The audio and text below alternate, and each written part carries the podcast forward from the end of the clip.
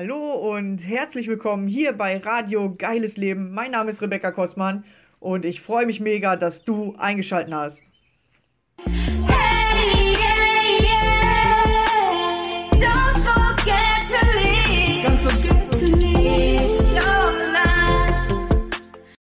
Hallo und schön, dass du wieder dabei bist. Und heute gibt es das nächste Buch, äh, das ich euch gerne vorstellen möchte. Und zwar heißt dieses Buch Das Buch vom Ego von Osho oder Oshoho, je nachdem, wie man es aussprechen möchte. Und dieses Buch habe ich, glaube ich, durch Zufall damals irgendwo auf einem Trödelmarkt gekauft. ja, ich bin damals immer über Trödelmärkte gegangen, habe mal geguckt, was es so für Bücher gibt. Und ich glaube, ich habe das da durch Zufall irgendwo geholt. Auf jeden Fall habe ich es gebraucht gekauft.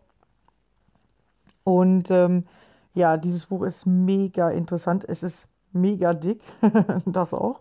Äh, es hat äh, um die 600 Seiten.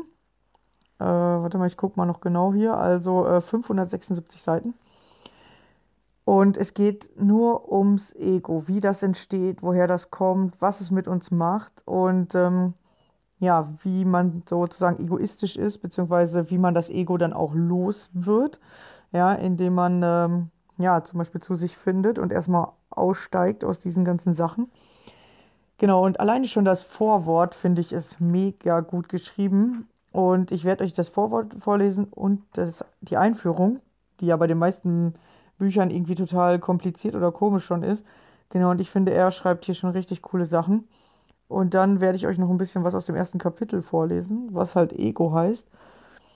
Genau, und ich habe schon überlegt, ob ich äh, mehrere Sachen aus diesem Buch vorlesen werde im Laufe der Zeit, weil er wirklich ganz, ganz viele interessante Themen anspricht.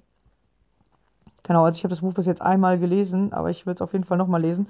Und das wäre jetzt hier die Gelegenheit. Und genau, ich lese euch einfach mal die ersten so vielleicht 20, 25 Seiten vor. Ist ziemlich klein auch geschrieben, aber ich finde, das ist mega spannend und er bringt es richtig, richtig gut auf den Punkt, wie das Ego funktioniert, weil das Ego ist mega kompliziert. Äh, wenn man es noch nicht verstanden hat, dann denkt man so, hä, was soll das jetzt sein oder wie soll das jetzt gehen?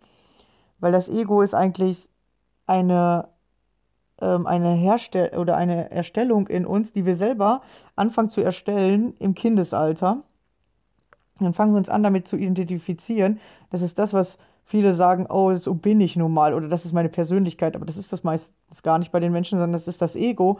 Sie denken, sie sind jetzt diese Persönlichkeit. Und das Ego zum Beispiel erstellt auch die Angst.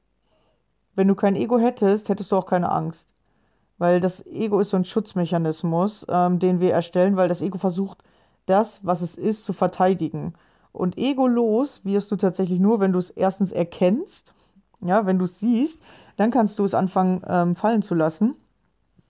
Und wenn du ins Hier und Jetzt kommst, dann hört das Ego auf. Immer wenn du in der Zukunft und in der Vergangenheit bist, bist du eigentlich im Ego. Ähm, genau. Und deswegen lese ich euch mal vor. Vielleicht könnt ihr auch so viel daraus verstehen, wie ich äh, da mitgenommen habe aus diesem Buch. Und genau, seitdem habe ich das Ego verstanden. Das heißt nicht, dass es sofort weg ist. Das sagt er hier auch. Das ist richtig viel Arbeit. Und das ist genau diese Persönlichkeitsentwicklung, die viele machen. Ja, oder was unter Persönlichkeitsentwicklung verstanden wird. Dass du dich erkennst, dass du deine Muster erkennst und dass du dich von diesen, ja, von diesen Sachen trennst, also von diesen alten Mustern. Und er erzählt hier auch, ähm, genau, dass das Ego halt krank macht, wenn man nur im Ego lebt. So, und jetzt werde ich euch mal anfangen vorzulesen. Also, das Vorwort. Ein ganz dickes Buch über das Ego. Ja, denn das Ego ist im Grunde ein Missverständnis, das aufgeklärt und in seiner ganzen Tiefe verstanden werden muss. Das Ego ist nicht der Sündenbock, wie fast alle spirituellen Traditionen uns einzureden versucht haben. Das Ego ist aber auch nicht der Gipfel der menschlichen Selbstverwirklichung und des Erfolges, wie der vorherrschende Zeitgeist an der Wende zum dritten Jahrtausend uns weismachen will. Das Ego des Menschen, sagt Osho, ist der Ursprung all seiner Probleme, aller Kriege, aller Konflikte, aller Eifersucht und allen Neids, aller Ängste und Depressionen. Sich selbst als Versager zu fühlen und sich ständig mit anderen zu vergleichen, das schmerzt jeden. Und es tut furchtbar weh, denn du kannst nicht alles haben. Jemand ist schöner als du, das tut weh. Jemand hat mehr Geld als du, das tut weh. Jemand hat mehr Wissen als du, das tut weh. Da gibt es Millionen Dinge, die dir wehtun. Oh, mein Wecker ist gerade angesprungen, aber ich habe ihn schnell ausgemacht. Genau, da gibt es Millionen Dinge, die dir wehtun. Aber du erkennst nie, dass es gar nicht diese Dinge sind, die dir wehtun. Denn mir tun diese Dinge nicht weh. Dir tun sie weh, wegen deines Egos. Das Ego ist eine Fiktion. Es existiert überhaupt nicht. Es ist nur eine falsche Vorstellung, die Vorstellung von einem getrennten Ich, das unabhängig von allem existiert. Alle Erleuchteten, alle Religionen, sagt Osho, sind sich in einer Sache einig, so unterschiedlich ihre Auffassungen in anderen Dingen auch sein mögen. In einer einzigen Sache stimmen sie alle überein. Das Ego trennt den Menschen von der Wirklichkeit. Das Ego ist die einzige Barriere, dieses Gefühl von Ich bin. In diesem Punkt sind sich alle einig, Buddha und Christus und Krishna.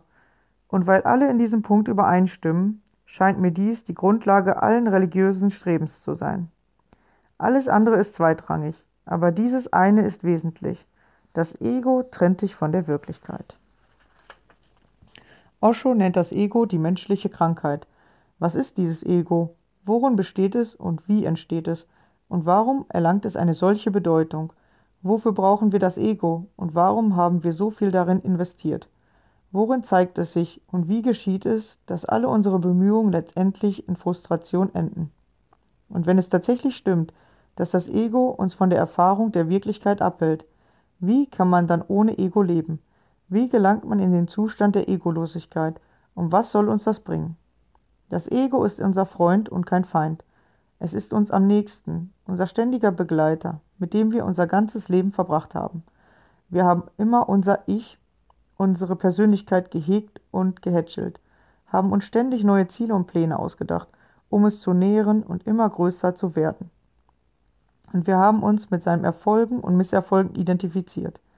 Erst wenn wir oft genug gescheitert sind, so dass wir allmählich die Hoffnung verlieren, unsere ehrgeizigen Pläne und unerschöpflichen Wünsche doch noch zu erfüllen um endlich das erträumte Glück zu erlangen. Erst dann beginnen wir, den ganzen Mechanismus unseres äußeren Strebens nach dem Glück in Frage zu stellen.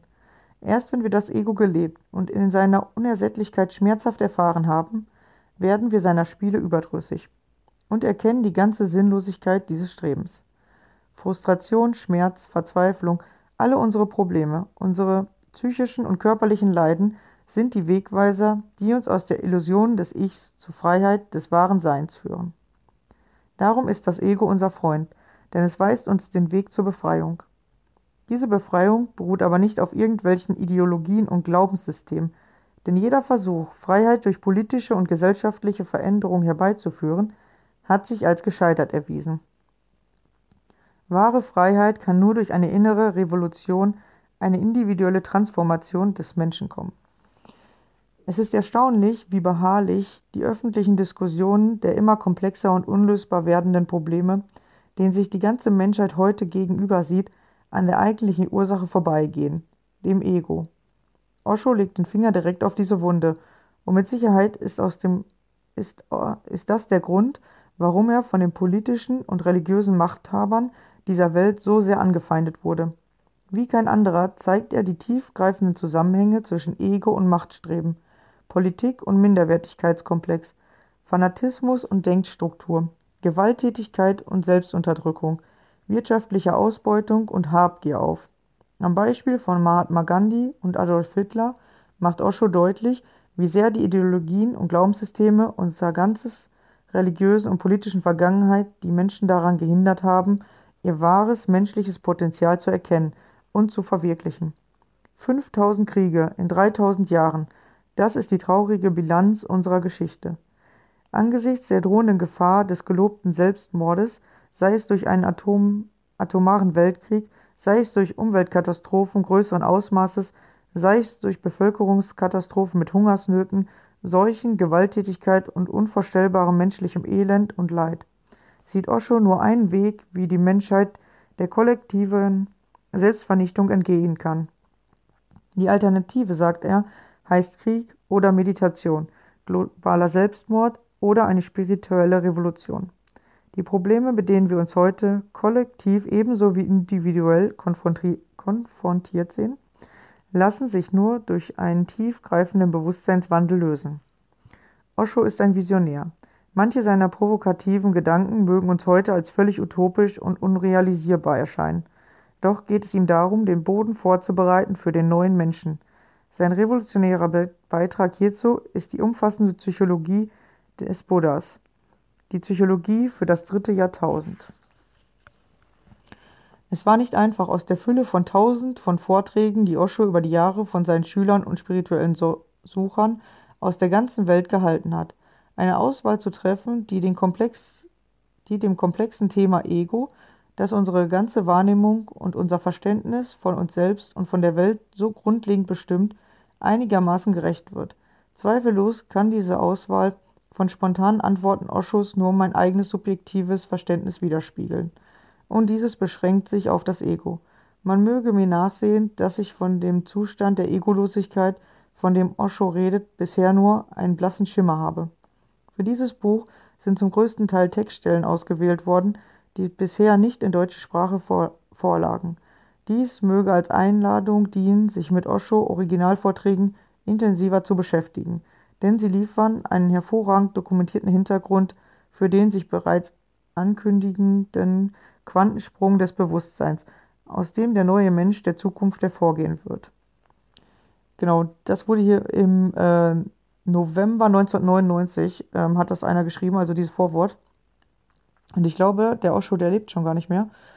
Ähm, oder wenn, dann ist er auf jeden Fall schon ziemlich alt, weil auf dem Bild hier ist er auch schon ziemlich alt und ich glaube, dieses Buch ist schon mehr als 30 Jahre. Und es ist halt voll interessant, dass er solche Sachen schon vorhergesagt hat, dass die Menschen immer bewusster werden. Weil jetzt gerade ist ja so, dass viele Coaches auf den Markt kommen, beziehungsweise viele Coaches sich ausbilden lassen, weil es genau darum geht, dass die Menschen bewusster werden. Und tatsächlich fühlt es sich für mich oft so an, als wenn es wirklich diese beiden Entscheidungen gibt. Entweder gibt es halt einen richtig krassen Krieg auf der Welt irgendwann, weil die Politik auch nicht mehr dagegen halten kann. Oder wirklich die Menschen werden so krass bewusst, dass Politik überflüssig wird irgendwann. Das sagt er auch in diesem Buch. Ich weiß jetzt natürlich nicht mehr, wo das irgendwo steht, weil ich habe das Buch ähm, letztes Jahr gelesen. Aber da sagt er halt auch, dass wenn die Menschen bewusster werden, irgendwann keine Politik mehr gebraucht wird. Und Politik nur ein Machtspiel ist. Und am Anfang gab es ja immer nur so ein König pro Reich sozusagen. Und dass irgendwann aber immer mehr Menschen Macht haben wollten. Und dann hat man angefangen, zum Beispiel die Königreiche zu unterteilen. Und jetzt ist es ja mittlerweile so, oder vor allem auch in Deutschland ist es ja so, dass äh, du nicht mehr einen Kanzler oder Kanzlerin hast, sondern du hast ganz viele Politiker so drumherum.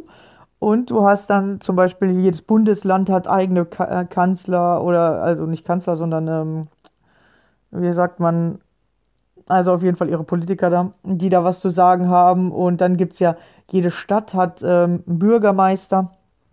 Und er sagt, das ist alles so unterteilt worden, damit immer mehr Menschen Macht haben können. Aber wenn immer mehr Menschen Macht haben wollen, gibt es halt auch immer mehr Krieg und immer mehr ähm, Kämpfe auf der Welt. Und das ist halt echt spannend. Und er sagt, wenn das alles wegfällt, wenn es das nicht mehr gibt, keiner kann mehr irgendwie eine, eine Machtposition bekommen, dann hört das Spielen halt auf. Und das ist wirklich äh, auf der Welt oft diese komischen ja, Machtspielchen gibt. Und ähm, das finde ich echt faszinierend, auch jetzt gerade so zu beobachten, wie diese Machtspielchen gerade gespielt werden. Und du kannst dich einfach nur da raushalten, weil wir, sage ich jetzt mal als kleiner Bürger, haben ja keine richtige Macht, außer die Macht des Geldes oder des Volkes, aber die wurde noch nicht so richtig erkannt. Die meisten gucken tatsächlich auf die Politik und ähm, haben noch nicht verstanden, äh, wie man selber halt seine Macht nutzen kann. Genau, aber ich glaube, das kommt jetzt immer mehr, dass die Menschen immer mehr in die Selbstverantwortung kommen. Und das wäre eine richtig krasse ja, Veränderung im Leben. Und ähm, ich finde, wie er das hier so beschreibt, ist das richtig cool. Ich lese euch jetzt mal die Einführung vor und dann gucken wir mal weiter. Das Einfache ist keine Herausforderung für das menschliche Ego. Das Schwierige ist eine Herausforderung und das Unmögliche ist eine wirklich große Herausforderung. Die Größe des Egos, das ein Mensch anstrebt, lässt sich an der Herausforderung erkennen, die er annimmt. Sie lässt sich an seinem Ehrgeiz ablesen. Aber das Einfache ist nicht attraktiv für das Ego. Das Einfache ist der Tod des Egos. Und so entscheiden wir uns für das Komplizierte. Selbst da, wo Kompliziertheit gar nicht angesagt ist. Denn je komplizierter etwas ist, umso größer und stärker wird unser Ego. So gelangt es zu immer größerer Wichtigkeit in der Politik, in der Religion, überall in der Gesellschaft. Die ganze Psychologie ist darauf aus, das Ego zu stärken. Selbst die Psychologen, diese Toren, behaupten, man braucht ein starkes Ego. Darum ist die ganze Erziehung nur ein Programm, das mittels Strafe und Belohnung Ehrgeiz, Ehrgeiz erzeugt, um dich in, sein, in eine bestimmte Richtung zu drängen. Von Anfang an setzen deine Eltern viel zu große Hoffnungen in dich. Sie meinen, sie hätten vielleicht Alexander den Großen zur Welt gebracht und ihre Tochter sei nichts weniger als die reinkarnierte Kleopatra. Von Anfang an wirst du von deinen Eltern konditioniert. Du musst dich beweisen, sonst bist du nichts wert, ein Taugenichts, ein einfacher Mensch gilt als Einfallspinsel. Der einfache Mensch wurde bisher in der menschlichen Gesellschaft nicht als erstrebenswertes Ziel angesehen, und der einfache Mensch kann auch gar nicht das Ziel sein, weil jeder schon von Geburt an einfach ist.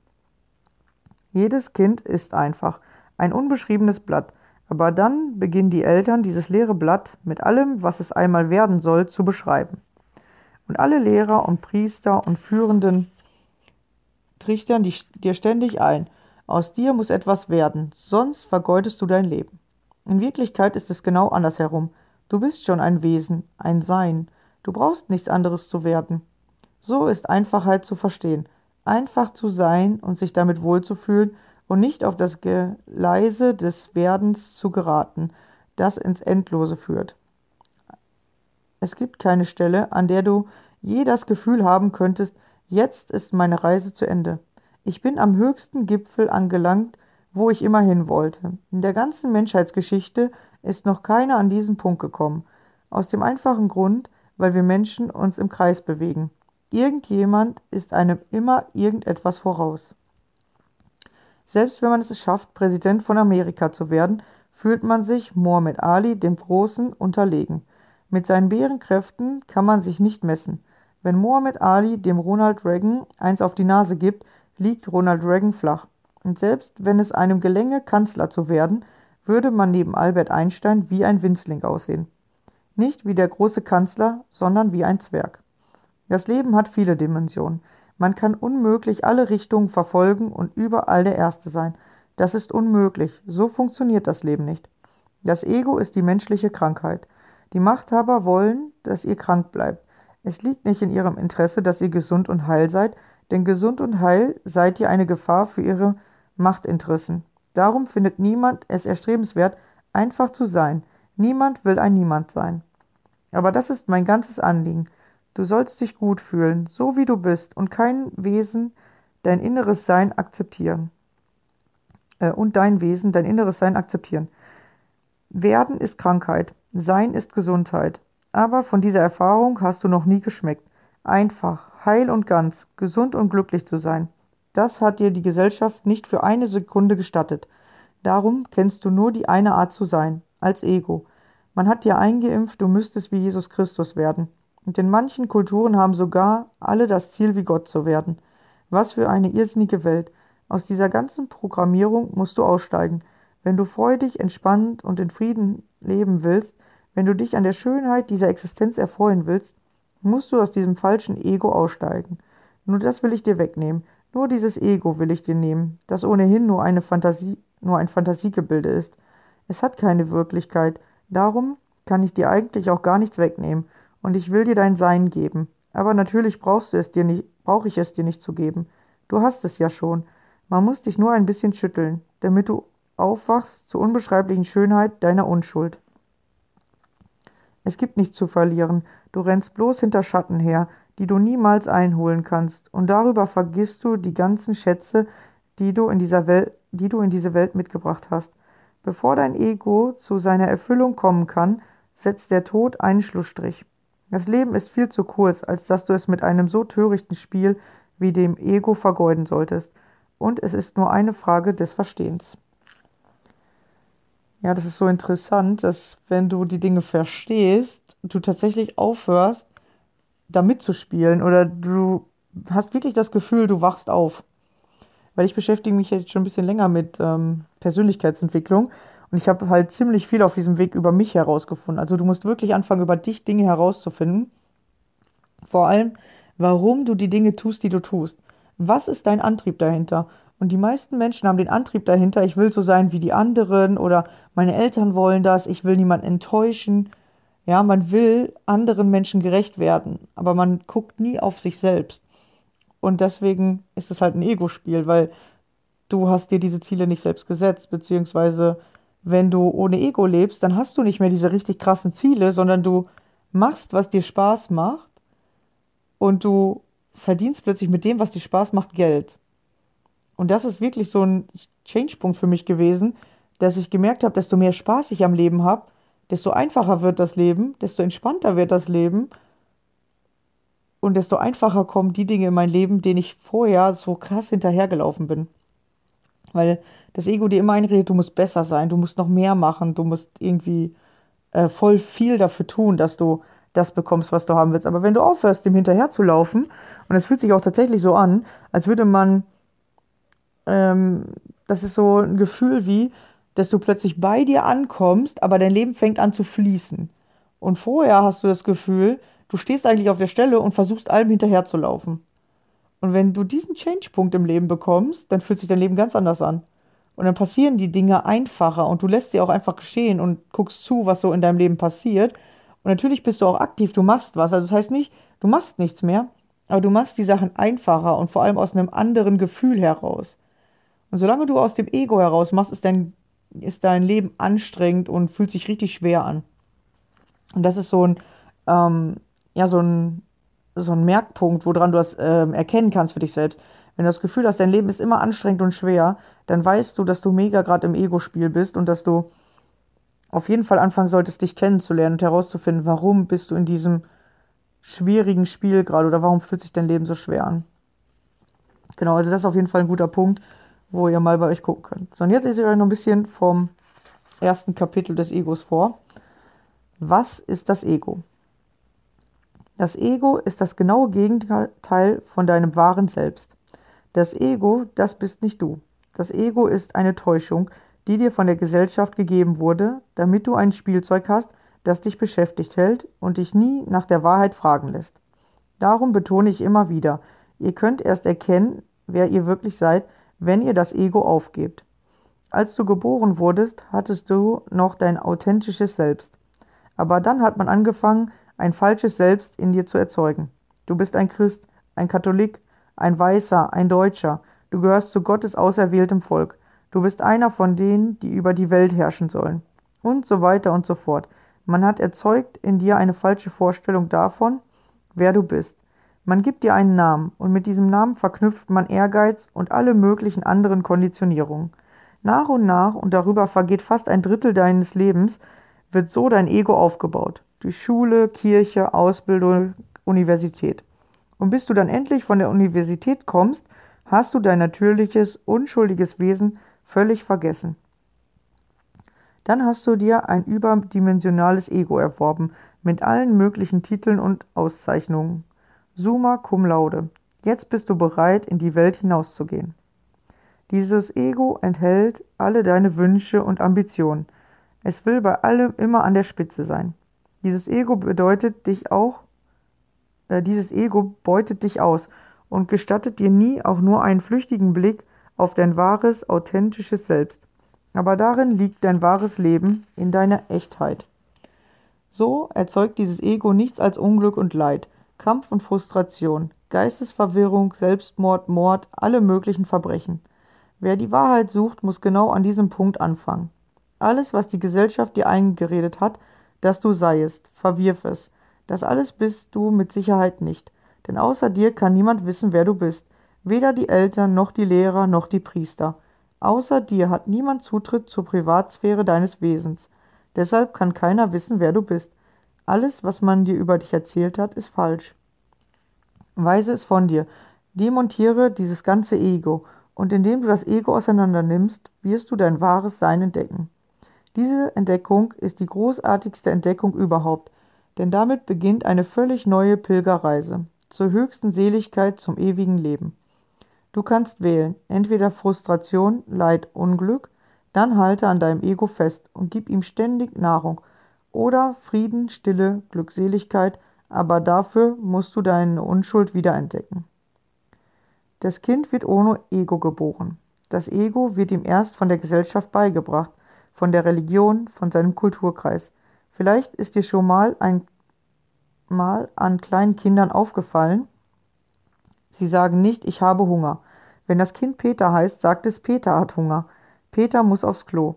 Das Kind hat noch kein Gefühl von Ich. Es spricht von sich selbst in der dritten Person.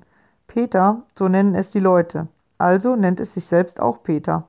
Doch eines Tages, wenn es ein bisschen größer geworden ist, bringt man ihm bei, das ist nicht richtig. Peter, so sagen die anderen zu dir, du musst aufhören, dich selbst Peter zu nennen. Du bist eine eigenständige Persönlichkeit. Du musst lernen, ich zu sagen.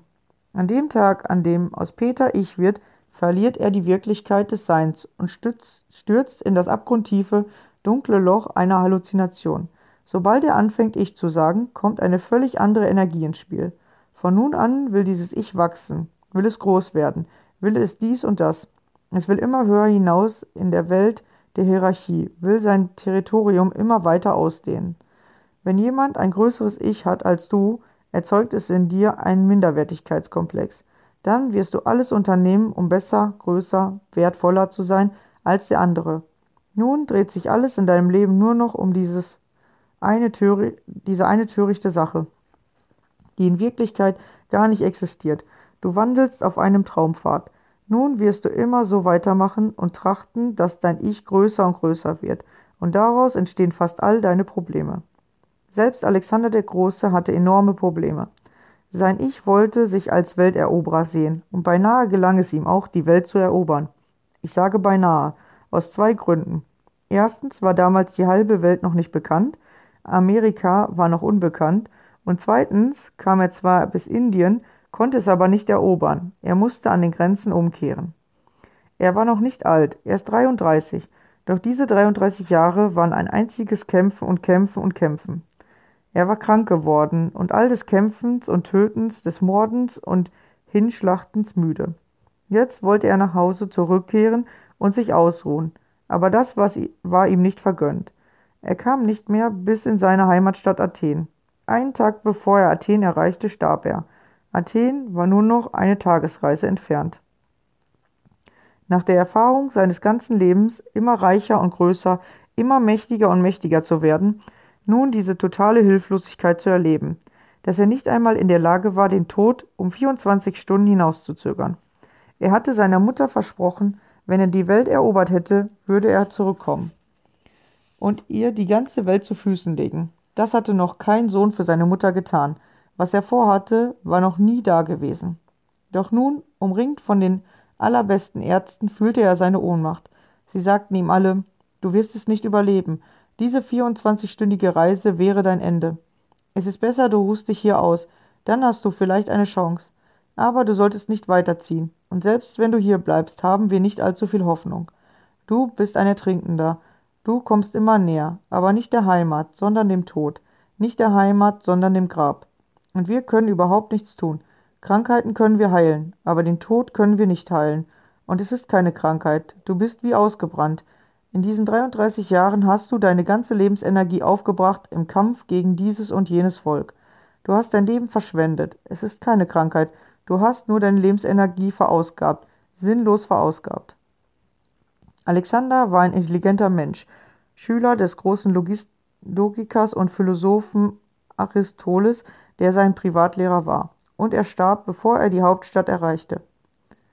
Bevor er starb, sagte er zu seinem Feldmarschall, dies ist mein letzter Wunsch, und ihr müsst ihn mir erfüllen. Was war sein letzter Wunsch? Ein sonderbarer Wunsch. Er lautete, wenn mein Sarg zu Grabe getragen wird, lasst meine Hände aus dem Sarg heraushängen. Sein Feldmarschall sagte, was soll das für ein Wunsch sein? Man lässt die Hände immer im Sarg.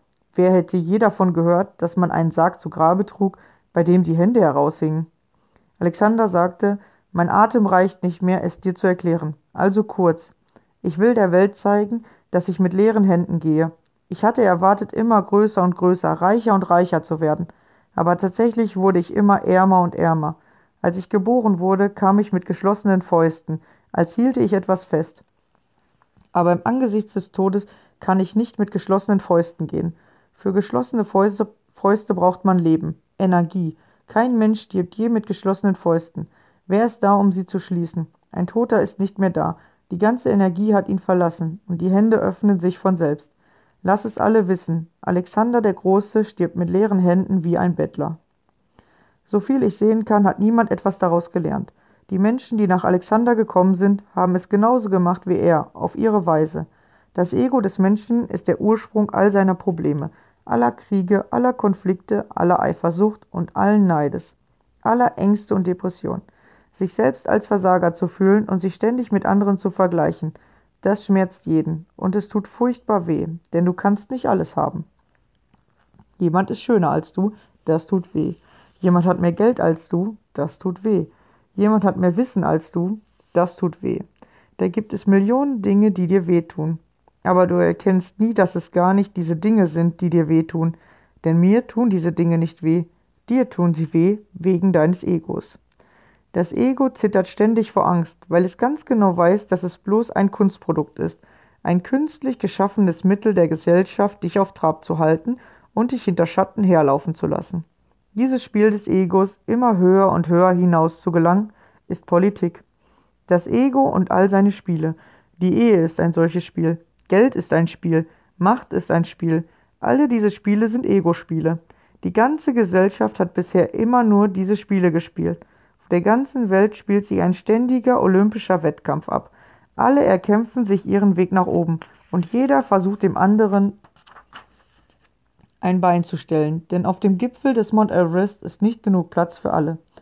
Es ist ein halsbrecherisches Wettrennen und es wird von solcher Wichtigkeit für dich, dass du total vergisst, dass dir dieses Ego von der Gesellschaft, von all deinen Lehrmeistern eingeimpft wurde. Von der Krabbelstube bis zur Universität sind alle fortwährend damit beschäftigt, dein Ego zu stärken. Und je mehr Titel du deinem Namen voranstellen kannst, umso größer und bedeutender und wichtiger fühlst du dich. Das Ego ist die größte Lüge, aber du hast sie als Wahrheit akzeptiert. Doch das liegt ganz im Interesse derjenigen, die an der Macht sind, denn wenn sich jeder bewusst würde, dass er auch ohne Ego sein kann, würde dieses olympische Gerangel auf der ganzen Welt zum Stillstand kommen. Dann würde niemand mehr den Mount Everest bezwingen wollen. Jeder wäre mit dem Platz zufrieden, an dem er sich befindet. Und die Menschen würden sich freuen. Das Ego hält dich auf Warteposition. Ja, morgen, wenn du erfolgreich bist, wirst du dich freuen. Aber jetzt musst du natürlich erst leiden. Du musst ein Opfer bringen. Wenn du morgen Erfolg haben willst, musst du heute dafür Opfer bringen. Du musst dir den Erfolg erst verdienen, und dafür bist du zu allen möglichen Verrenkungen bereit. Es ist nur eine Frage einer kurzen Zeit des Leidens, und dann wirst du jubilieren. Aber das Morgen trifft nie ein. Es ist noch nie, noch nie eingetroffen. Morgen bedeutet nichts anderes als das, was nie eintrifft. Es bedeutet, das Leben aufzuschieben. Es ist eine fantastische Strategie, um dein Leiden fortzusetzen. Das Ego kann sich nicht in der Gegenwart freuen. Es kann überhaupt nicht in der Gegenwart existieren. Es kann nur in der Zukunft, in der Vergangenheit existieren, in dem, was nicht ist. Die Vergangenheit ist nicht mehr, die Zukunft ist noch nicht. Beides existiert nicht. Das Ego kann nur in dem existieren, was nicht existiert, weil es selbst nicht existiert. Im reinen Augenblick der Gegenwart wirst du kein Ego in dir finden, nur eine stille Freude, ein stilles, reines Nichts.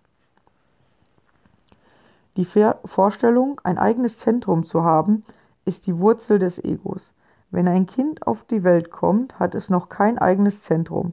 Während der neun Monate im Bauch der Mutter ist das Zentrum der Mutter auch das Zentrum des Kindes. Es funktioniert noch nicht getrennt. Dann wird das Kind geboren. Nun wird es zweckmäßig, sich als eigenes Zentrum zu begreifen, weil das Leben sonst sehr schwierig wäre, nahezu unmöglich. Um zu überleben und im Lebenskampf bestehen zu können, braucht jeder Mensch eine gewisse Vorstellung, wer er ist. Aber niemand hat eine Vorstellung und tatsächlich kann auch niemand eine Vorstellung davon haben. Denn im innersten Wesenskern bist du ein Mysterium. Du kannst keine Vorstellung davon haben. In deinem tiefsten Inneren, tiefen innersten Wesen bist du nicht individuell. Dort bist du universell. Wenn man daher Buddha fragt, wer bist du, wird er schweigen und nicht antworten. Er kann darauf keine Antwort geben, weil er nicht mehr getrennt ist. Er ist das Ganze geworden. Doch in, im alltäglichen Leben muss auch Buddha das Wort Ich gebrauchen. Wenn er durstig ist, wird er sagen, ich bin durstig. Bringe mir Wasser. Ananda, ich habe Durst. Er wird weiter das alte, sinnvolle Wörtchen Ich gebrauchen. Es ist durchaus sinnvoll, zwar bloß eine Fiktion, aber trotzdem sinnvoll. Doch viele Fiktionen sind sinnvoll. Zum Beispiel dein Name. Auch er ist eine Fiktion. Du bist ohne Namen auf die Welt gekommen hast keinen Namen mitgebracht. Deinen Namen hat man dir erst gegeben. Und durch die ständige Wiederholung fängst du an, dich mit ihm zu identifizieren. Aber es ist eine Fiktion. Doch wenn ich sage, es ist eine Fiktion, meine ich nicht, dass es unnötig sei. Es ist eine notwendig und notwendige Fiktion. Es ist zweckmäßig. Wie würdest du sonst mit anderen kommunizieren? Wenn du jemanden einen Brief schreiben willst, an wen würdest du ihn adressieren? Ein kleiner Junge schrieb einen Brief an den lieben Gott. Die Mutter war krank und nun war der Vater gestorben und sie hatten kein Geld. So bat er den lieben Gott um 50 Rupien. Als der Brief bei der Post ankam, waren die Leute ratlos. Was sollte man mit so einem Brief anfangen? Wohin sollte man ihn schicken? Als Adresse stand da einfach an den lieben Gott. Sie öffneten den Brief und weil sie mit ihm weil sie mit dem kleinen Jungen Mitleid hatten, beschlossen sie, für ihn zu sammeln und ihm das Geld zu schicken. Es kam einiges zusammen. Er hatte um 50 Rupien gebeten, aber schließlich waren es, waren es nur 40. Nach einer Weile kam wieder so ein Brief an Gott adressiert, und diesmal hatte der Junge geschrieben, Lieber Gott, wenn du mir das nächste Mal Geld schickst, dann schicke es bitte direkt an mich und nicht über das Postamt. Die haben sich zehn Rupien als Provision behalten. Ohne Namen wäre es schwierig, obwohl eigentlich in Wirklichkeit niemand einen Namen hat. Aber er ist eine wunderbare Erfindung, sehr praktisch. Namen sind notwendig, damit man dich anreden kann. Das Ich ist notwendig, damit du dich selbst irgendwie benennen kannst. Aber im Grunde ist es nur eine Fiktion, eine Erfindung. Wenn du tief in dich hineinschaust, wirst du es sehen. Dein Name verschwindet, die ganze Vorstellung von Ich verschwindet. Was übrig bleibt, ist nur noch Bin, Istheit, Existenz, reines Sein. Und dieses Sein kennt keine Trennung. Es gehört weder dir noch mir. Es ist das gleiche Sein, das allem innewohnt, den Felsen, Flüssen, Bergen, Bäumen. Alles ist darin enthalten. Es ist allumfassend. Nichts ist davon ausgenommen. Die ganze Vergangenheit, die ganze Zukunft, dieses unermesslich große Universum, alles ist darin enthalten. Je tiefer du in dich selbst hineinschaust, umso klarer wirst du sehen, dass es so etwas wie Personen gar nicht gibt, dass es Individuen gar nicht gibt. Alles, was existiert, ist universelles, universelles Sein. Nur an der Oberfläche haben wir einen Namen, ein Ego, eine Identität. Doch wenn wir den Sprung von der Oberfläche ins Zentrum machen, verschwindet jegliche Identität. Das Ego ist lediglich eine nützliche Fiktion. Benutze sie, aber lasse dich davon nicht täuschen. Ja, ich hoffe, du konntest hier schon mal ein bisschen was für dich so mitnehmen. Ich finde es halt mega interessant und ähm, hoffe, dass es für dich auch so interessant ankommt. Äh, manchmal ist es tatsächlich, äh, wenn man es, glaube ich, zum ersten Mal äh, hört oder liest, äh, ein bisschen äh, unverständlich, weil wir uns tatsächlich wenig Gedanken über das Sein machen. Wir denken immer, wir müssen viel mehr haben. Ich muss noch was haben, ich muss noch was machen, ich muss noch was tun, um jemand zu sein. Und ähm, ja, aus diesem ganzen Gerangel, was wir da so tatsächlich machen, äh, ja, haben wir dann überhaupt keine zwischenmenschlichen Beziehungen mehr. Oder das Zwischenmenschliche besteht nur darauf zu gucken, was hat der andere Besseres, was muss ich besser machen. Und wenn man tatsächlich damit aufhört, sondern den anderen auch einfach als Sein sieht und einfach äh, mit ihm zusammen Spaß hat zum Beispiel oder zusammen was unternimmt, dann ist man nicht im Sein, äh, im, im Haben, dann ist man im Sein. Dass man einfach zusammen Spaß hat oder dass man zusammen glücklich ist. Und so, die Menschen wollen immer was haben. Ich muss Liebe von dir haben oder du musst mir Aufmerksamkeit geben. Ja, wir wollen immer haben. Wenn du aber aufhörst, das haben zu wollen, sondern einfach da selber da bist und den anderen so sein lässt, wie, wie er ist, und dann einfach mit ihm Zeit verbringst und was zusammen unternimmst oder zusammen einfach Spaß hast, sozusagen, dann hört das, ja, dieser Machtkampf auf. Und vor allem ist es dann auch egal, was der andere hat, welchen Beruf hat er, wie viel Geld hat er, äh, wie viel Wissen hat er. Ist ja völlig egal. Du kannst ja mit jedem Menschen zusammen Spaß haben oder was unternehmen oder dich austauschen oder ähm, ja, was machen. Genau, und ich glaube, wir müssen wieder wegkommen von diesem Haben. Ich muss immer mehr haben. Ja, oder dass man nur was bedeutet, wenn man viel hat. Ja, weil es macht dich nicht glücklich, ja. Und ähm, der Osho schreibt auch irgendwo, dass wenn du das Ego verstehen willst, dann fang an, es in vollem Umfang auszukosten. Dann versuch erster zu sein, dann versuch mehr Geld zu haben, versuch krassere Jobs zu haben, bis du irgendwann an diesen Punkt kommst, dass du merkst, es macht dich glücklich. Und versuch die tollste Ehe zu führen oder den tollsten, äh, also die tollste Frau an deiner Seite zu haben. Ja, eine geile Ehe ist ja eher, dass man was zusammen macht. Dann ist man wieder im Sein. Die meisten wollen nur den geilen Menschen an ihrer Seite haben, aber dann nichts mehr dafür tun oder ähm, denken, okay, weil ich jetzt diesen tollen Menschen habe, fühle ich mich jetzt geliebt. Aber so rum funktioniert das ja alles gar nicht. Und erst wenn du mit diesen komischen Machtspielchen aufhörst und einfach dich freust über das, was gerade ist, wenn du jemanden triffst und du freust dich, dass du ihn triffst, Wenn er wieder geht, freust du dich, dass du wieder alleine bist. Wenn du in dieses Entspannte kommst, dass du immer das nimmst, was gerade da ist, ja, dann kommt man dahin. Man denkt dann ja, okay, wie kann ich dann jetzt überhaupt Geld verdienen? Oder, ja, ich muss doch einen Job haben. Und da, du musst einfach den Job machen und Spaß haben. Ja, da musst du nicht unbedingt irgendeinen besonderen Job haben, sondern den, den du gerade hast. Und dann kannst du gucken, was willst du daraus machen, ja? Oder welchen Job hast du und wer willst du sein? Ja, ich will die und die Persönlichkeit sein. Ich möchte mich, ich möchte das und das an andere weitergeben. Ja, dann kannst du dich dahin entwickeln, indem du äh, guckst, was du dafür brauchst sozusagen und dahin kommst. Aber es geht dann nicht darum, dass du mit diesem Job mehr haben wirst, sondern dass du in diesem Job mehr sein kannst. Und wenn du diesen Umschwung machst, ja nicht mehr, ich muss haben, ich muss den Job machen, weil ich will mehr Geld haben, sondern ich will mehr geben, ich will mehr sein, ich will größer werden innerlich, dann kommst du halt dahin. Genau. Oder du kannst halt einfach entspannt sein, ja. Ja, und glücklich sein, ja. Und alles andere ist immer nur punktuell, immer haben. Das hat er ja auch gerade erklärt, mit dem, äh, dass du nicht alle auf Mount Everest kommen oder du kannst nicht überall Erster sein. Und es geht auch nicht ums Erster sein, weil sobald du Erster bist, kommt ein anderer und versucht dich zu überholen. Bist du wieder im Kampf. Musst du auch noch deine erste Position halten. Ja, und da, es gibt ja dieses schöne Sprichwort, jeder Mensch hat seine Zeit. Ich glaube, das funktioniert wirklich, dass du einfach in deiner Zeit bleiben musst oder dass, wenn du bei dir bleibst und auf dich achtest, du automatisch größer wirst. Das passiert einfach, aber nicht indem du mehr hast, sondern indem du mehr, indem du mehr anfängst zu sein.